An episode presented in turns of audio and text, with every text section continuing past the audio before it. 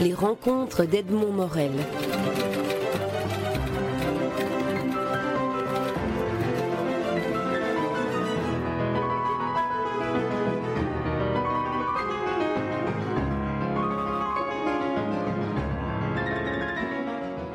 Merwan, vous publiez avec Bastien Vivès pour l'Empire, le premier, le premier tome d'une série, euh, le premier tome s'intitule L'honneur. Alors on, entre dans, l'histoire euh, romaine, ou en tout cas cela ressemble à l'histoire romaine, même si ça n'est pas nécessairement euh, précisé. C'est l'histoire d'un empire qui, prend de plus en plus d'ampleur.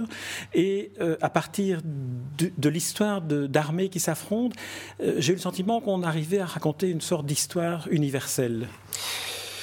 Oui, alors l'idée, l'idée, l'idée, c'est que graphiquement, c'est vrai qu'on est dans quelque chose de romain. On n'a pas de référence directe à ce qui pourrait être justement euh, César, l'Empire romain ou quelque époque que ce soit.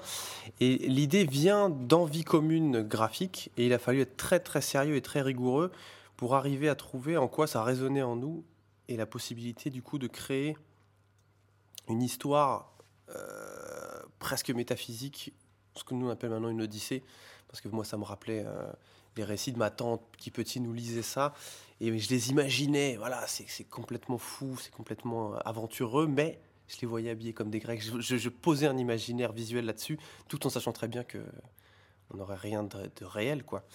Et donc la, création de cet album, on l'a fait tous, euh, tous les deux avec chacun des envies et en essayant de, faire en sorte que la mayonnaise prenne par rapport à de, à des, vrais, des, des, des, des, vrais, des vraies émotions qu'on avait en nous. Quoi. On peut dire qu'il y a deux, mouvements en quelque sorte dans, l'histoire de ce, premier album. Le premier, c'est la démonstration de, force, je dirais traditionnelle, de guerriers qui s'entretuent et qui, qui, qui, vainquent. Et l'autre, on, y viendra euh, ensuite, c'est plutôt une, une quête d'une sorte d'impossible ou d'absolu. Alors la, la, première partie, pourquoi et comment est venue l'idée de, de planter un décor avec une violence pareille? Alors justement, on a deux parties. Il faut savoir qu'on aura trois volumes. Et en fait, cette deuxième partie, c'est le début de notre histoire réelle. Donc cette première partie, elle nous sert à planter nos personnages, elle nous sert à expliquer d'où on vient, à expliquer qui fait quoi, quelle est la force qu'on a en présence. Et le, véritable début, c'est le départ, c'est la séparation de cet empire, justement. C'est la course vers l'avant. Et ça, correspondait un peu dans, nos esprits. Euh, au moment où on est, on est plein de sève, encore plein de force, et puis que c'est le moment, il faut y aller. Et donc, je vous laisse découvrir la suite. Est-ce qu'il y aura un retour? Est-ce qu'il n'y en aura pas? Comment est-ce qu'il se fera? Est-ce que c'est possible? Tout le questionnement avance vers ça. Et pour l'Empire, tout est à double sens. quoi. Qu'est-ce que c'est? C'est l'Empire euh, physique, c'est l'essence, c'est euh, c'est l'Empire des émotions, des passions. Enfin, on avait envie de jouer sur ça. Il y a une réplique qui est très, qui est terrible. Euh, je ne sais plus lequel des, centurions ou des, ou des commandants chefs de l'armée dit Nous avons conquis l'espace, maintenant nous allons conquérir le temps. Tout à fait. Tout à fait. C'est le point de départ de l'histoire. Nous avons conquis l'espace. C'est ce que je vous disais. On a une armée qui est sûre de son fait, qui est sûre de ses victoires, qui est sûre du, du tangible, qui est figée justement dans, dans un instantané de sa force, qui, est cet espace. Et maintenant, il y a le rêve de conquérir le temps. Et au départ, on pense que ça va être palpable à un moment, qu'on va courir, qu'on va l'attraper, ce temps. Est-ce que ce sera possible? Alors, on peut quand même raconter un peu la deuxième, la deuxième partie. On ne saura pas raconter jusqu'au bout du, troisième album. Mais en tout cas, la, deuxième partie, le deuxième versant de ce premier album, c'est une, plongée dans, cette conquête du temps ou bien d'un nouvel espace. Et cet espace est vide. Et le, sentiment que l'on peut ressentir, c'est que chacun se retrouve à la recherche de, de soi-même et de ses limites. Et alors justement, il, il est vide, mais pas tant que ça. C'est-à-dire qu'il est fait de choses qui sont pas assez spectaculaires pour rentrer dans le canevas de ce qu'on a imaginé. Euh, elles sont là, elles sont latentes, elles sont plus lentes que prévu, elles sont plus distendues, elles sont pas forcément à la hauteur de nos espérances, et en même temps, elles arrivent à nous causer du trouble. C'est, je trouve, le véritable intérêt de la deuxième partie. Euh, il est vraiment à prendre euh, comme le début de leur Odyssée et en réponse réelle à leurs espérances de victoire. C'est là que je trouve qu'il est intéressant. outre cette euh, entrée dans, un, dans une zone désertique et, silencieuse, ils sont aussi euh, les soldats de cette armée donc dont on a vu toute la force et la violence, confrontés à une armée qui est l'exact inverse, qui est une armée, on pourrait dire, de, de ou une armée insaisissable, parce que soit elle se sacrifie, soit elle fuit. C'est une armée qui correspond pas à leur code. Vous voyez, nous, on a, euh, on a des règles de la guerre. On a, les accords de Genève, on a des choses comme ça, et puis tout à coup, on les transgresse. Alors, on peut tuer d'une certaine manière, on peut faire les choses d'une certaine manière qui va respecter les règles ou un code d'honneur. Le premier album s'appelle L'honneur. Alors, qu'est-ce que c'est? Est-ce que c'est de mourir pour rien? Est-ce que c'est de mourir pour quelque chose? Et donc, ils sont confrontés à ces hommes étranges qui qui n'ont pas forcément peur de mourir, mais qui combattent, comme ils disent, à un moment en pure perte, qui sont bien parés, bien habillés. Euh, mais qui en même temps ne parlent pas la langue et euh, mangent les animaux vivants, alors que les mangent morts. Bon, on a ces questionnements. Oui, c'est vrai, ce sont des questionnements qui parfois donnent, le vertige, parce qu'on se dit, c'est vrai, où sont, les, vraies valeurs hors des conventions? Dès qu'on sort de sa propre convention, on est, perdu. J'aimerais que vous nous racontiez comment vous travaillez, comment, viennent euh, les personnages qui sont les personnages centraux, comment viennent les décors, et cette, couleur très particulière qui fait qu'on est dans une lumière qui n'est ni le jour ni la nuit? Alors, il y a une phrase en quatrième de couverture qui raconte bien la création des personnages qui dit Mes hommes sont mes yeux, mes nerfs, mon ventre, et je suis ce que sont mes hommes. Et nous, on avait envie que ce corps d'armée représente un corps physique. Et donc que chacun euh, intègre, un peu comme dans la société, hein. on a des gens qui sont la, force ouvrière, d'autres qui sont les penseurs, donc la tête, vous voyez.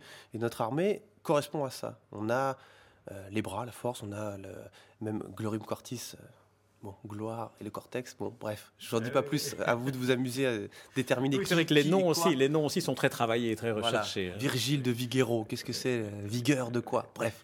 Donc on a construit nos personnages dans ce sens-là, parfois en allant un peu plus loin aussi, où on a des, sentiments qui sont mis en avant, comme euh, on en a un qui représente l'enfance, je vous laisse aussi voir qui, qui est ce personnage.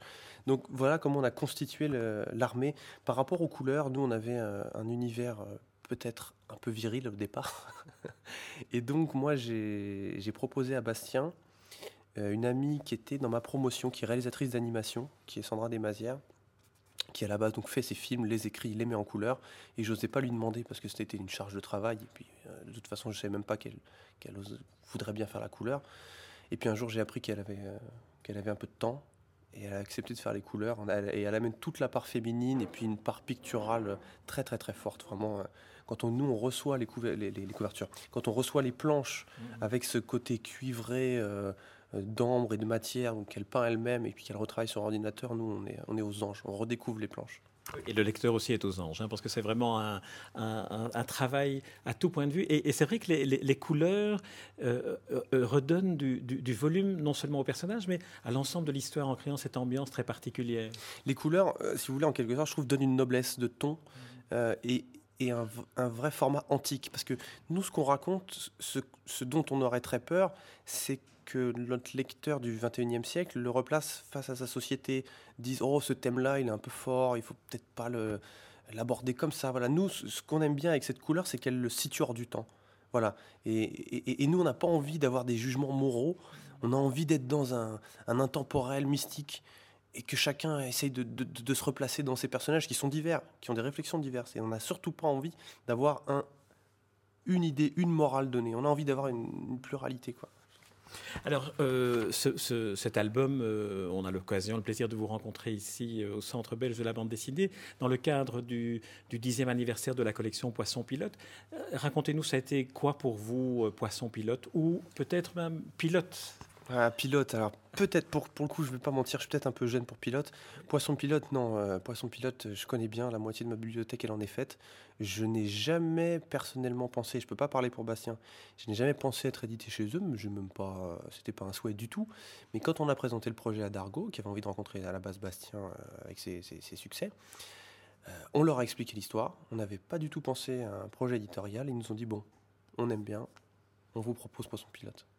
Euh, j'ai pas, j'avais pas encore réagi à ce moment-là. C'est quand j'ai vu la couverture, la typographie avec nos noms écrites que là j'ai fait oh là, oh là là, là on est chez euh, Riyad Satouf, Christophe Blin, Johan Sfar, qu'est-ce qui se passe?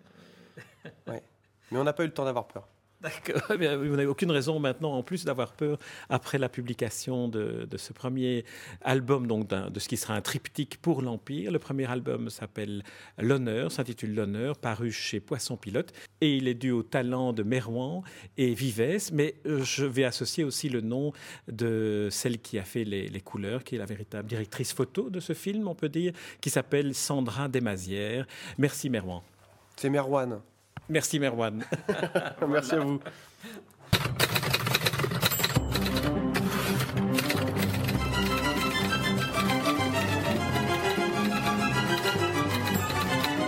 Les rencontres d'Edmond Morel.